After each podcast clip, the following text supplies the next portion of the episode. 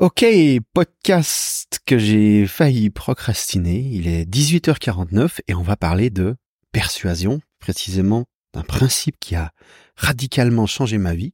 Et je dis pas ça à la légère parce que je déteste cette formule de phrase des marketeurs quand ils te disent que euh, changer de, de, logiciel de notes a changé leur vie, que de, enfin de, de récurer par terre a changé leur vie. Cette idée-là a vraiment changé ma vie. Et pour ça, je, vais te parler de, de mon expérience avec euh, euh, le closing, le, le phone close. Donc moi, je suis quelqu'un d'assez timide, d'assez renfermé. J'aime la solitude, tu vois, quand il y a des gens qui s'approchent de trop près, je leur lance des cailloux comme ça. Et euh, j'aime être seul, tu vois, et, et j'aime j'aime pas qu'on vienne m'emmerder. J'aime tout dès qu'il y a dès qu'il y a du drama et tout, voilà, moi je m'éloigne.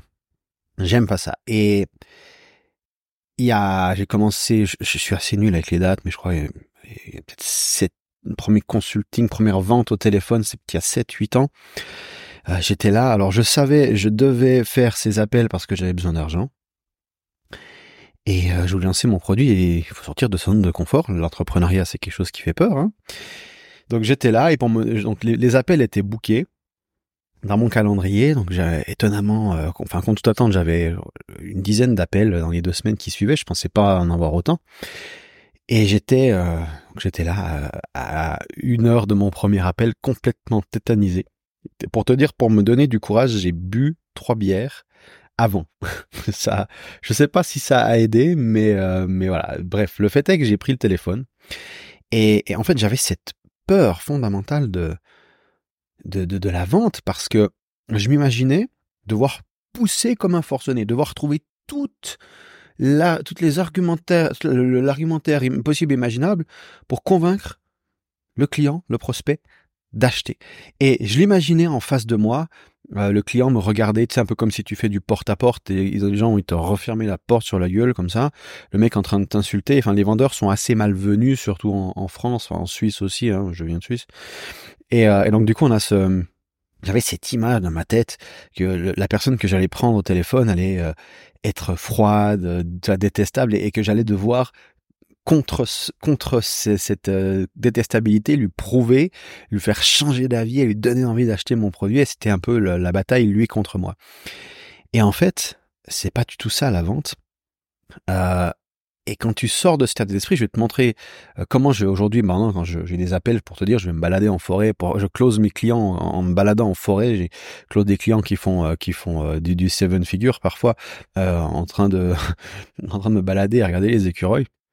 Et ça les fait bien marrer et, et, et tout ça même plutôt cool souvent. Et s'ils trouvent pas ça cool, c'est que c'est probablement pas un client qui me correspond. Et et donc, qu'est-ce qui a changé? Alors, il y a l'habitude, évidemment, quand tu le fais, le refais, le refais, mais fondamentalement, quand je prends le téléphone aujourd'hui, je suis dans un totalement autre état d'esprit. Et cet, autre état d'esprit est bien plus important que n'importe quel script de vente. C'est-à-dire que j'utilise pas vraiment. Alors j'ai un petit trame de script de vente, mais je suis pas un closer professionnel. Euh, je vois en gros les étapes à suivre, mais j'ai une discussion relativement euh, amicale avec la personne. En tout cas, j'ai jamais eu de, de, de call euh, vraiment détestable. Il y en a eu des moins agréables que d'autres, des calls où le client a voulu prendre un petit peu le lead.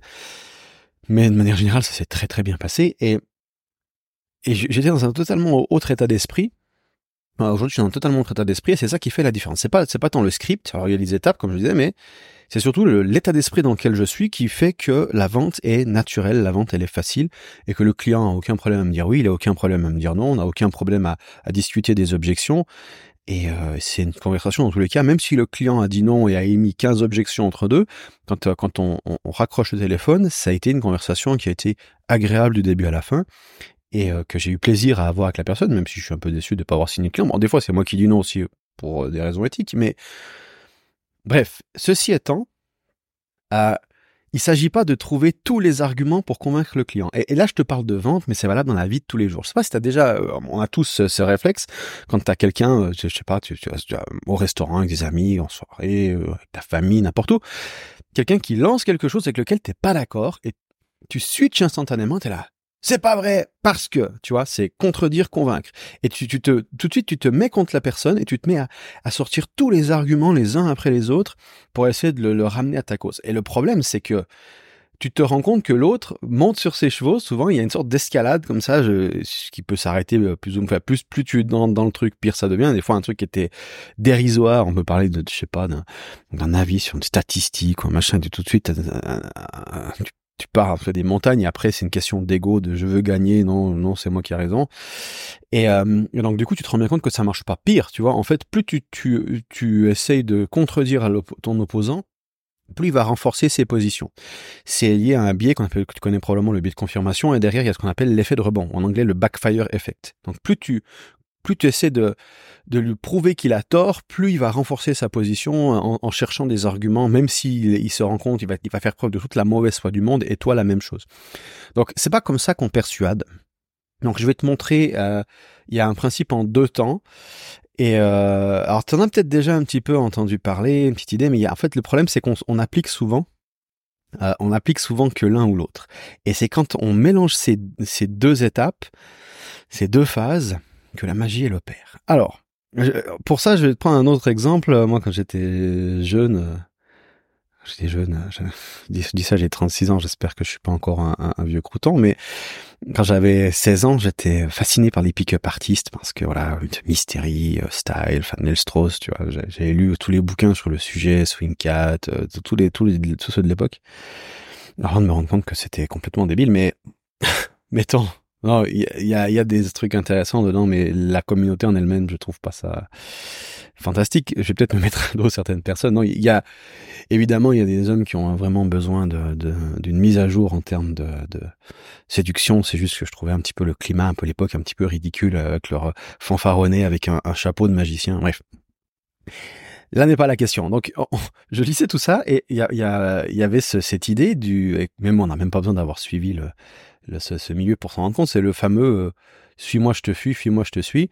Et on a tendance à vouloir appliquer ça. Donc tu vois, moi je suis là un peu en mode, genre, la fille, elle me plaît, donc je l'ignore totalement. Résultat, qu'est-ce qui se passe? Que dalle. Euh, ou alors on s'écrit un petit peu, j'ignore totalement. Qu'est-ce qui se passe? Que dalle. Donc le, je me dis, euh, je la fuis, elle me fuit, tu vois, ça marche pas. Donc tu vois, ce principe-là ne fonctionne pas. Je dis qu'il a l'air de fonctionner pour les autres. Mais pour moi, il fonctionne pas. Quoi que je fasse, bah, elle s'en bat les couilles et voilà. Donc, euh, ça, c'est en gros, c'est je la fuis, elle s'en cogne, tu vois. Et, c'est parce qu'il y a que la, qu'une partie du mécanisme qui est à l'œuvre. Donc, je vais t'expliquer les deux phases. donc, cette phase qui s'applique en persuasion, euh, enfin, dans la vie de tous les jours, en séduction, dans, toutes les discussions, elle fait que, bah, c'est, ça s'applique en, deux temps. Donc, on n'essaie pas de, on va pas essayer de contredire, on va pas essayer de d'argumenter pour persuader quelqu'un. Qu'est-ce qu'on va faire à la place? Donc ces deux phases, on a la première phase. On va commencer par élever le désir en démontrant sa valeur, en démontrant qu'est-ce qu'on a à offrir? Ça peut être nous-mêmes, ça peut être un produit qu'on a à proposer, ça peut être vis-à-vis de notre, entreprise pour laquelle on travaille, c'est la nôtre ou celle de quelqu'un d'autre. Euh, un partenaire potentiel, un ami potentiel. On commence par démontrer de la valeur. Les, les pick-up artists d'ailleurs appellent ça le DHV, Demonstrate, Higher Value, un truc du style. Et, euh, donc du coup, en, marketing, en vente, c'est la même chose et ça se fait notamment lors de la relation.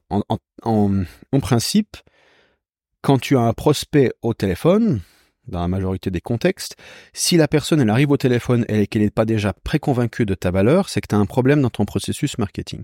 Donc tu veux déjà avoir construit cette valeur en avance. Tu veux montrer que tu as tu as des résultats, que tu es légitime, que tu vois tu as, quelque chose plusieurs choses qui impressionnent la personne en face, qui, qui créent de l'admiration.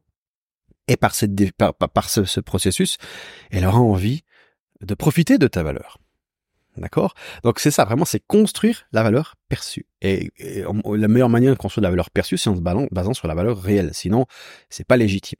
Donc, quel est le meilleur moyen de construire de la valeur perçue? C'est en racontant des histoires. Si tu, si tu rembobines ce podcast, euh, aux premières, enfin, aux premières j'ai commencé par te raconter une histoire de comment j'avais peur de faire mes premiers calls. C'était il y a 7 ans. Aujourd'hui, j'ai fait plus de 200 calls. Euh, je ne sais pas compter exactement, honnêtement, je t'avoue. Donc c'est une forme de valeur. Tu t'attends, le mec, il a un peu de la bouteille. Euh, voilà, il a dit que ce qu'il avait appris en ces, ces années-là, ça lui avait complètement changé la vie et qu'il le disait pas à la, à la, légère. Donc il construit un petit peu, euh, il construit un petit peu, il, il construit sa valeur comme ça. Donc t'as envie, si tu m'écoutes encore, c'est que t'as envie de savoir ce que j'ai raconté. Donc je construis ma valeur. Ça c'est la première étape. D'accord? Tu dois avoir quelque chose que les autres convoitent et savoir le mettre en avant. C'est tout l'art du marketing, c'est de savoir canaliser leur désir dans ta solution. Se dire, ben voilà, ton désir, toi en l'occurrence, si tu m'écoutes, c'est que tu veux faire plus de ventes, c'est que tu veux faire plus de conversions, tu veux avoir un business qui fonctionne. Et peut-être que ce que j'ai à te raconter, ben, ça peut t'aider, une pièce ou une autre dans ce podcast, à améliorer, à donner un déclic. Donc c'est pour ça que tu es là, je suppose, ou alors euh, pour une raison mystique que je ne comprends pas, mais autrement c'est pour ça. Et, euh, et donc, la première phase, donc, c'est de démontrer que j'ai quelque chose qui a de la valeur, de manière à ce que tu, tu veux en savoir plus. Et euh, je te donne, euh, ça, marche vraiment bien, tu vois, ça marche aussi vraiment bien. Euh, je sais pas si tu as déjà fait cet exercice. Moi, j'avais, je vais te raconter une jolie petite histoire. Euh, encore une fois, j'étais jeune, quand j'ai à peu près l'âge où je m'intéressais au pick-up artist, je m'intéressais ça m'a, ça m'a amené sur le développement personnel. Donc, je pense que je serais pas à parler là aujourd'hui si j'avais pas découvert le milieu de la séduction à l'époque, si j'avais pas pensé avec euh, mon deuxième cerveau. Hein, on dit les hommes ont deux cerveaux, un, un petit et un gland. Donc, je m'intéressais au développement personnel et puis et puis du coup, enfin, tu lis un tas de trucs, un tas de promesses, un tas de transformations. Le premier livre que j'ai lu, c'était Pouvoir intérieur de Tony Robbins. Et, euh, je dis putain, c'est génial. Enfin, le mec, euh, le mec, t'as l'impression que c'était Jésus. Quoi. Et, et j'avais envie de partager ça avec tout le monde, quand même, j'avais même pas obtenu les résultats moi-même. Ça, c'est une autre histoire. Mais j'étais là, ouais, t'as envie de partager ces idées que t'as découvertes dans les bouquins avec tout le monde. Ouais, c'est génial, machin. Et les autres sont là et t'écoutent pas. Tu vois, ils sont là. Tu dis, mais je, je leur lance de l'or sur la table et ils en veulent pas. Ils chient dessus. Et, euh, et j'étais frustré à cause de ça, parce qu'en réalité, je respectais pas ces deux phases. Quand tu commences à donner un conseil, si t'as pas préalablement construit la valeur perçue de ce conseil, ils en voudront pas. Tu peux donner 400 conseils, s'il n'y a pas une valeur qui a été construite autour avant, ça sert à rien. Par contre, tu peux donner un petit principe tout simple, mais si derrière tu as construit la puissance, la valeur qu'il y a derrière sur ce conseil, Là, ça change tout. Et, qu'est-ce que tu vas faire quand tu vas, tu vois, si, tu veux donner, si tu trouves quelque chose d'extraordinaire dans un livre, une idée que tu appliques, idéalement avant d'en parler, parce que sinon ça n'a pas vraiment de valeur, tu vois, ou ben tu peux dire j'ai trouvé ça, si quelqu'un d'autre ça intéresse, tu cherchais un truc, j'ai lu ça dans ce bouquin, peut-être ça peut t'aider. Mais autrement, si c'est quelqu'un qui n'a a aucune idée, enfin, si tu veux lui transmettre un conseil, c'est mieux de l'avoir toi-même réalisé avant. Et donc tu construis la valeur. Tu tu vas pas lui dire je vais te donner un conseil. Tu vas dire hey, euh, tu vas lui tu vas lui raconter l'histoire de comment tu as obtenu enfin de, de, de, de ce que tu as obtenu, tu vois, tu vas lui montrer quelque chose. Je veux dire tu as une idée, tu as, as, une super méthode pour gagner beaucoup d'argent, bah commence par gagner beaucoup d'argent et puis ensuite tu emmènes la personne en vacances et tu lui montres tout ce que tu as et tu racontes l'histoire de comment, bah tu vois peut-être qu'elle va dire ouais mais il a eu de la chance, et tu lui racontes après une histoire en même temps qu'elle est dans cet environnement de comment tu pensais que les autres avaient de la chance et que que t'étais pas assez malin pour X. Tu lui racontes l'histoire et qu'elle a peut-être vu en partie en, te côtoyant, et du coup l'histoire plus le contexte, peut-être qu'elle va se dire ah ouais peut-être que je peux le faire, et, et tu vas commencer à construire cette possibilité dans son esprit et en même temps que tu es la personne qui peut l'aider à faire ça. Et quand tu as bien fait ton travail, de construire la valeur, elle va venir vers toi. Elle va te dire, mais concrètement, si t'étais moi, comment tu ferais? C'est elle qui va te demander, c'est elle qui va te poser la question, c'est elle qui va insister pour venir extraire ce que tu as à lui dire. Et c'est seulement à ce moment-là, c'est quand la personne, elle porte de l'intérêt à ce que tu racontes, que tu sais que tu as construit la valeur. Ça, c'est l'indicateur de valeur, c'est que l'autre en face pose des questions. C'est valable aussi en séduction, si la fille, elle te pose pas de questions, c'est mauvais signe. Ça c'est un truc euh, eh, pour les pour les mecs là qui, qui, écoutent et qui se posent la question s'il y a une fille est-ce que est-ce que est-ce que je lui plais ou pas? Si tu te poses la question c'est que tu lui plais pas. Parce que c'est relativement évident quand tu plais à une femme euh, elle va tout faire pour pour te voir machin. Sinon si tu doutes c'est ça sent un peu euh, ça sent pas très bon. Donc elle, elle pose des questions qu'est-ce que tu fais dans la vie machin. Elle va s'intéresser elle, elle va, être même un petit peu intimidée. D'accord? Et c'est valable ça parce que l'admiration vient souvent avec l'intimidation et, euh, et donc du coup, si tu veux pouvoir donner un conseil, avant de donner le conseil, tu t'as gagné la permission de donner ce conseil et tu le gagnes en construisant la valeur perçue. Et comment tu construis la valeur perçue? En racontant des histoires qui démontrent que bah, tu as quelque chose à offrir, sans dire ce que c'est. Tu vois, je t'ai toujours pas donné la deuxième partie de, de, l'équation. Donc tu m'écoutes si, si t'es intéressé et que tu penses que je peux t'aider, tu m'écoutes attentivement parce que tu veux la deuxième partie, tu dis vas-y, putain, la couche, c'est bon, j'ai compris, balance la suite. je vais vraiment mettre l'emphase sur cette première partie parce qu'on a tendance à vouloir être pressé, t'as envie de satisfaire ta curiosité. Mais avant de satisfaire ta curiosité, je veux, je veux m'assurer que tu comprennes que la, parce que la première étape, c'est la, la plus importante.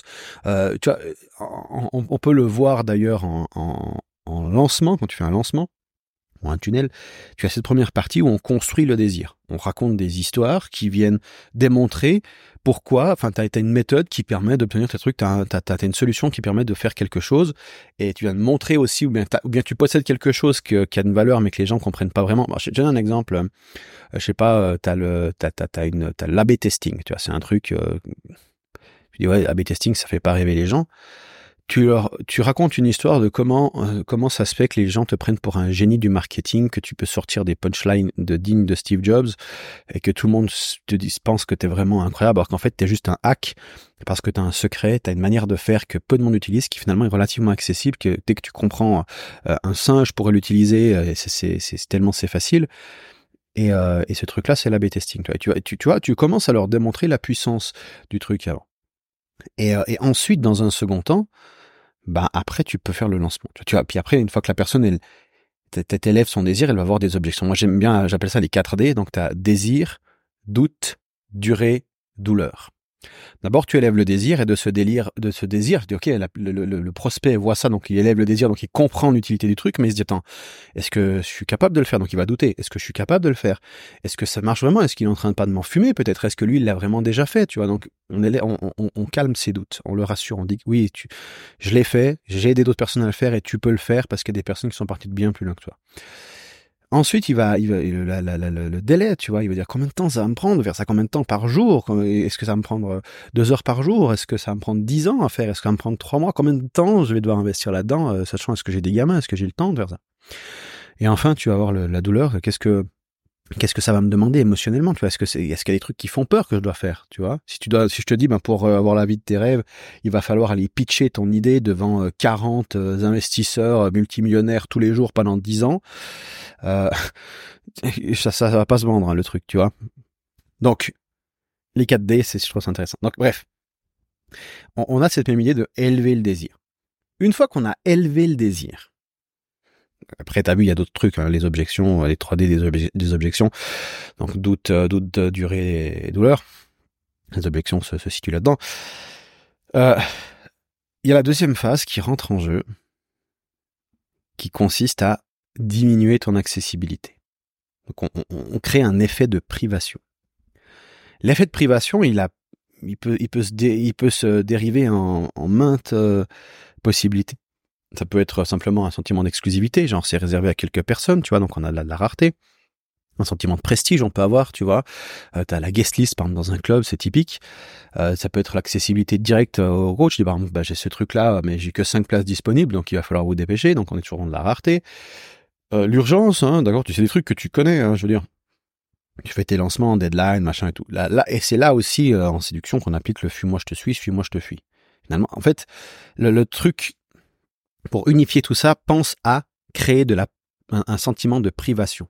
Parce que ce que tu veux faire, c'est que quand tu crées ce, sentiment de privation, tu déclenches dans l'esprit du prospect ou de la personne, je risque de perdre cette opportunité. C'est le biais, c'est le biais euh, l'aversion à la perte. Donc, tu peux pas déclencher l'aversion à la perte si la personne désire pas le truc à la base. Parce que genre, si je te dis voici un caca de cheval, tu as trois minutes pour, euh, pour le saisir, sinon, euh, sinon je le garde.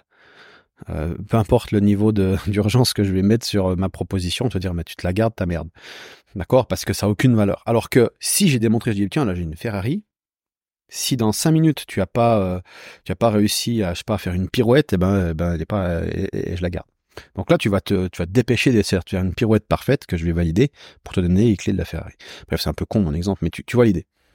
Donc, donc c'est vraiment cette balance entre ces deux choses, entre, euh, entre l'accessibilité et le, désir et l'accessibilité, qui crée cette tension de je veux ce truc, j'ai peur de ne pas l'avoir. Et on retrouve cette logique de l'offre et de la demande, hein, d'accord? Donc qu'est-ce que j'offre? Et la demande, de l'autre côté, va créer finalement le, le va, va, créer une, une, une limite, une risque un risque de pas pouvoir obtenir le truc. Et d'ailleurs, il y a un effet de preuve sociale. Donc, il y a, il y a ce qu'on appelle un Lollapalooza, enfin, ce que Munger appelé un Lollapalooza. Donc, il y a un effet de preuve sociale sur le truc qui fait que les gens ont encore plus envie. Mais, bref, sans trop s'écarter du truc. Donc, on a ces deux éléments et c'est vraiment quand tu, quand tu crées, euh, que tu que tu que tu crées euh, que tu crées cette, cette, balance. Et il y a plein de subtilités il y a plein de nuances mais dès que tu comprends comment faire ces deux choses là tu peux créer des contenus tu peux créer des lancements tu peux séduire des hommes des femmes tu peux tu peux capter l'attention. C'est vraiment ce duo là que tu vois systématiquement euh, fonctionner en vente en persuasion partout. Partout partout partout. C'est un petit peu machiavélique. C'est le but d'un marketeur. Les marketeurs sont j'ai vu une statistique l'autre jour d'ailleurs au passage, les, les, les, métiers les plus détestés sont les politiciens suivis des marketeurs. D'accord? Il y a pas loin, il y a les CEO aussi, les PDG. Donc euh, on est, on est, on, on, bah, c'est normal. Enfin, je veux dire, c'est, on est dans des métiers qui, des métiers qui sont relativement corrompus, disons-le. Donc euh, même si tu es la, la, brebis euh, parmi parmi le, le, la, la, mode de loup, bah tu, tu, tu, tu, tu es associé à ça. Voilà, donc euh, je te disais au début, et je terminais là-dessus, que bah, j'avais plus peur de faire des appels parce que j'étais dans un nouvel état d'esprit. Et donc maintenant que tu comprends ce principe, si tu le comprenais peut-être déjà avant, si c'est pas le cas, bah, tu as appris quelque chose. Euh, quand je prends un appel, mon objectif, je suis plus en mode je dois le convaincre, je dois le absolument faire en sorte qu'il achète mon truc. Non. Mon objectif, c'est de savoir si c'est un good fit. C'est de savoir si, ok, est-ce que c'est une situation win-win? Parce que ça ne sert à rien. Et ça, je le dis. Même si tu es en, en endetté jusqu'à l'os, prendre un client que tu sais que tu ne pourras pas te, que tu ne pourras pas satisfaire, ne va faire que créer plus de problèmes financiers parce que peut-être il va demander un remboursement déjà à court terme, il va te faire, tu tu auras perdu ton temps, tu vas perdre confiance en toi, et la confiance, c'est le critère numéro un pour construire de la valeur perçue, d'accord? Parce que si tu, si j'arrive en mode ouais, j'ai un truc à te vendre, mais je suis pas sûr que ça a marché, ok, c'est bon, j'en veux pas de ton truc. Si par contre j'arrive en mode putain, c'est la fête. Là, il y a le, y a rien que la semaine passée, j'ai cinq personnes là qui ont réussi à, à obtenir le résultat. Là, c'est un truc de dingue ce qui est en train de se passer. Là, là, j'ai encore deux places. Il faut vraiment que tu te dépêches. Euh, moi, je suis convaincu. Enfin, je veux dire, viens quoi. Et si t'as pas le résultat, moi, je te rends ton argent. Si je te parle comme ça tu dis ok bah c'est bon le mec là il a l'air tu vois il te met en confiance tu vois. Tu sens que c'est sincère. Ça c'est pas euh, tu sens que la personne elle a vraiment euh, tu vois elle essaie de te convaincre d'acheter du bitcoin et on est en 2008 et elle est consciente de ce qui va se passer tu vois. Donc euh, je dis pas qu'il faut acheter du bitcoin mais par exemple et, et donc donc quand tu quand tu vends à un client que tu peux pas satisfaire bah il, déjà sur le court terme il risque de t'emmerder. Et sur le moyen terme, il va dire à tout le monde, putain, n'est pas bossé avec lui. Donc, potentiellement, tu crées de la résistance sur le marché, ce qui fait que ça va être plus difficile pour vendre ensuite. Alors, petit disclaimer, quand tu commences au début, c'est normal que tu aies plus de mal à, bah, servir le client parce que tu as moins d'expérience. C'est pour ça qu'aussi tu factures pas ou peu le client ou tu lui donnes une grosse garantie de manière à ce qu'il, si tu, ne délivres pas, tu le rembourses. Même quand on est, tu vois, dans le milieu du marketing, même quand on est expert, c'est fréquent qu'on n'arrive pas à délivrer. Donc après, sur une certaine durée, on arrive à délivrer, mais des fois, c'est, après, on arrive à identifier, genre plus ou moins, ok, là, je sais que ça va le faire, là, je sais que tu vois. Donc il y a des fois où tu n'arrives pas à délivrer. Donc dans ce cas de figure-là, si tu rembourses le client, qu'est-ce qui se passe? Eh ben, tu évites de créer une réputation négative. Parce qu'un client insatisfait, c'est 5, 10, 15, 20, 50, 100 clients qui veulent pas venir chez toi. Tu vois? Je, je, discutais encore avec un ami avant euh, qui, a, qui, suivi un coaching, je citerai pas le nom, c'est très connu, c'est pas dans le milieu de l'infoprenariat, mais et je lui dis qu'est-ce que tu as pensé de X Donc j'ai pas encore eu la réponse, mais tu vois, je, me, je pose la question parce que quand quelqu'un suit un coaching de quelqu'un, j'ai envie de savoir comment ça s'est passé. Toi aussi, c'est sûrement des amis qui ont suivi un coaching, de comment ça s'est passé avec un tel? Ah, il m'a dit que c'était pas terrible. Tu vois, alors on peut pas faire, on peut pas, euh, on peut pas satisfaire tout le monde évidemment, mais euh, quand tu te délivres, euh, tu, tu, vois, tu, vois cette, idée-là, donc de ne pas signer des, clients que tu peux pas satisfaire, ou alors de fournir une garantie ou d'être extrêmement transparent. Euh, moi, moi, j'ai pour projet de, dans les prochaines années, de sortir de l'info business, d'aller vers les PME, parce qu'il y a plus d'argent et puis parce que ça, je me retrouve de moins en moins dans l'info business parce que c'est enfin c'est beaucoup beaucoup d'opportunistes. Alors je parle pas pour toi, je pense pas que si tu m'écoutes encore euh, parler après tout ce temps, tu es un opportuniste parce que c'est pas le genre de discours qui attire les opportunistes parce que c'est plus posé. Je j'ai pas un marketing qui clignote de partout avec des opportunités genre magiques, tu vois. Euh, mais euh, je me retrouve de moins en moins dans cette culture de l'info business où bah, les, on cherche les hacks, on cherche les templates, on, cherche des choses qui sont pas même même à des niveaux plus avancés. Tu sais, euh, je discute avec des entrepreneurs qui font qui font parfois un million et je regarde comment ils gèrent leur business et je me dis mais laisse tomber. Ils veulent, tu leur as beau leur donner des conseils, ils t'écoutent. Et encore, d'ailleurs, souvent ceux qui sont plus avancés, ils ont un ego surdimensionné et tu sais déjà que ça va leur, euh, ça va pas, ça va pas les, ça va pas aller en leur faveur, tu vois. Bref, je tape pas sur tout le monde. Il y a des gens très bien, j'ai des clients qui sont super. Euh, là, je, là, tous les clients avec qui je bosse, et je, je le dis avec tout le cœur du monde, c'est des gens que j'adore, qui sont devenus des amis d'ailleurs. Et euh, c'est tous des gens que j'ai rencontrés personnellement d'ailleurs. Et euh, c'est juste, voilà, c'est juste un, une ambiance que je trouve, euh, voilà, euh, bref, c'est personnel, mais c'est c'est les goûts, les couleurs. Mais j'ai vu quand je dis ça, donc ouais, je, je vais m'écarter de ça et euh, et j'ai perdu le fil du coup, mais voilà, donc euh, on va clôturer le podcast sur cette euh, fin désastreuse. J'espère que en cours de route, tu auras su apprécier le voyage et, et que tu, malgré tout, sauras me pardonner ma conclusion euh, euh, quelque peu boiteuse. On se retrouve dans un prochain épisode. N'hésite pas à t'abonner à ma liste email damienp.com. Je poste en général deux fois par semaine. Aujourd'hui, j'ai failli procrastiner. Mais en général, deux fois par semaine, je documente mon parcours. Donc là, les choses dont je te parle sont les choses qui me viennent en cours de route. Je suis aussi en train de faire un build-in public, euh, que je dois d'ailleurs mettre à jour prochainement. J'ai pas mal de réflexions sur la direction que je prends, mais ça se clarifie bien. Et euh, voilà, je prépare aussi quelque chose. Donc, si tu veux pas le rater, damienp.com. Il y a mon blog, il y a mon adresse, il y a mon ma, newsletter pas appeler ça newsletter, il paraît, mais on s'en fout entre nous. Je te souhaite une magnifique journée, une magnifique soirée. On se retrouve dans un prochain épisode. Salut.